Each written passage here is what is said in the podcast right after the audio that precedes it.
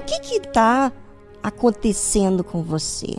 Hoje, domingo, você falou com Deus? Falou? Derramou a sua alma? O que, que você falou para Deus? É bem interessante você observar o que você tem falado com Deus, porque na sua oração é aquilo que você prioriza, é aquilo que te enferma, vamos dizer assim, aquilo que te machuca, que dói a sua alma. E o que, que você está expondo para Deus dessa dor? Hum, pensou aí? É, se você aproveitou hoje, domingo, você disse para Deus o que estava perturbando a sua alma. Bem, vamos saber aqui o que o salmista fala para Deus, porque ele também estava agoniado. E quando a gente está agoniado, a gente expressa. E assim foi. Aqui no Salmo 25, versículo 1 diz assim: A ti, Senhor, levanta minha alma. Deus meu, em ti confio. Não me deixes confundido, nem que os meus inimigos triunfem sobre mim. Você sabe que quando a gente está numa guerra, e aqui, enquanto a gente estiver vivo, a gente está numa guerra. Só que algumas vezes você sente o embate, você sente a dificuldade, outras vezes você não percebe muito bem. Mas aqui, o salmista percebe que ele estava numa situação em que os inimigos e esses inimigos podem ser qualquer coisa. Pode ser você mesmo.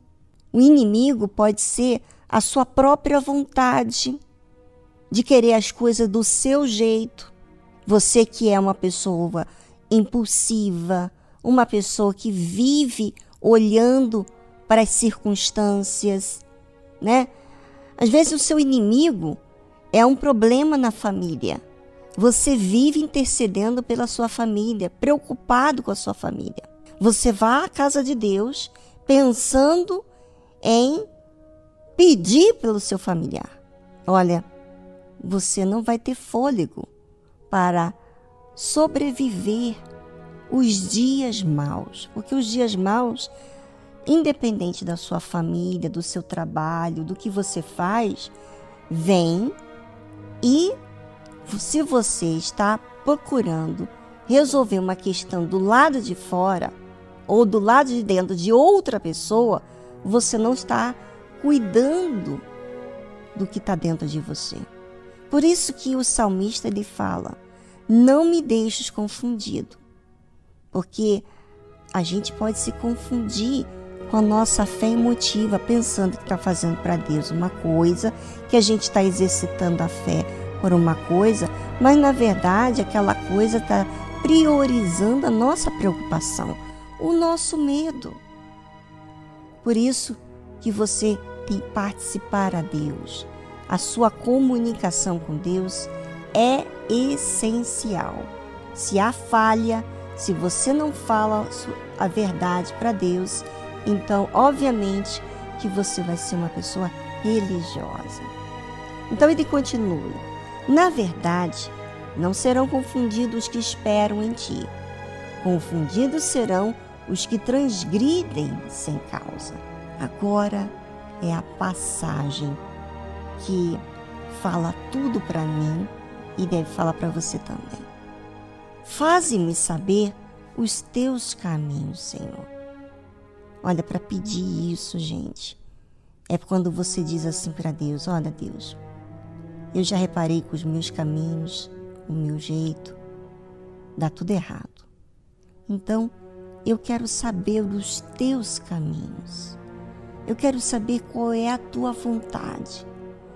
E ele diz assim: ensina-me as tuas veredas. Eu quero saber o caminho de Deus e eu quero também aprender as veredas do meu Deus.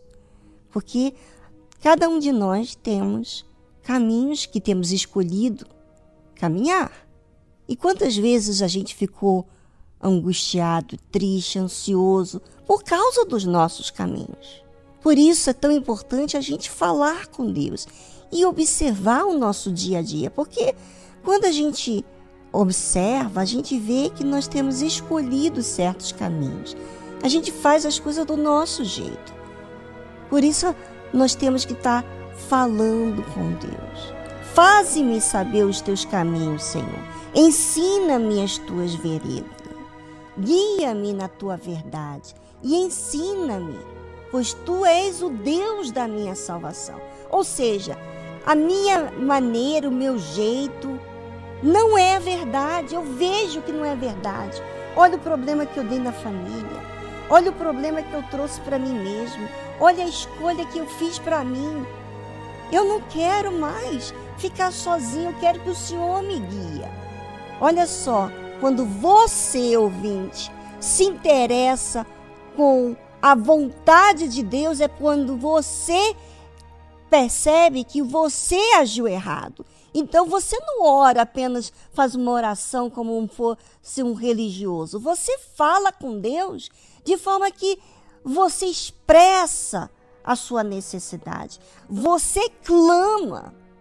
Ensina-me pois tu és o Deus da minha salvação. Não é a minha família salva, não é o meu jeito que as pessoas têm que fazer do meu jeito. Não, o Senhor é a minha salvação. Por ti estou esperando todo dia. Eu não estou esperando a mudança da minha mãe, do meu pai, do meu familiar, da minha vida econômica. Eu estou esperando o Senhor todo dia. Ou seja, ele estava olhando para Deus.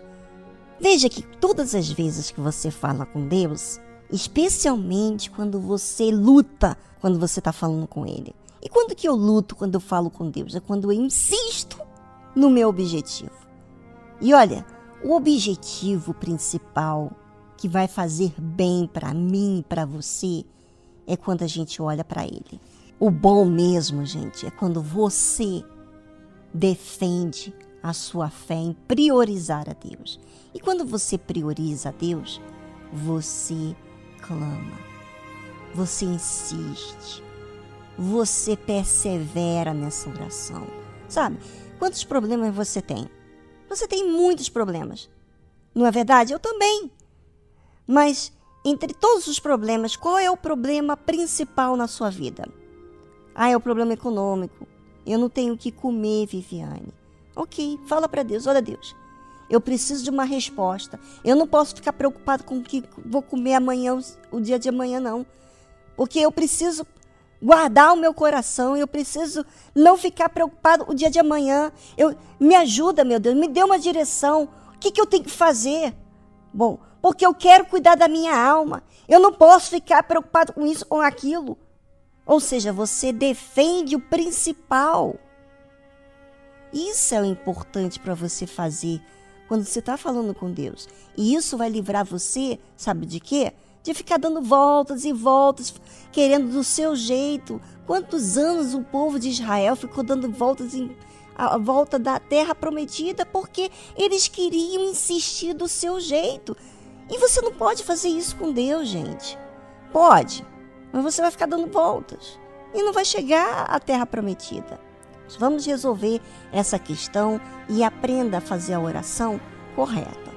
Enfocar no mais importante, tá certo?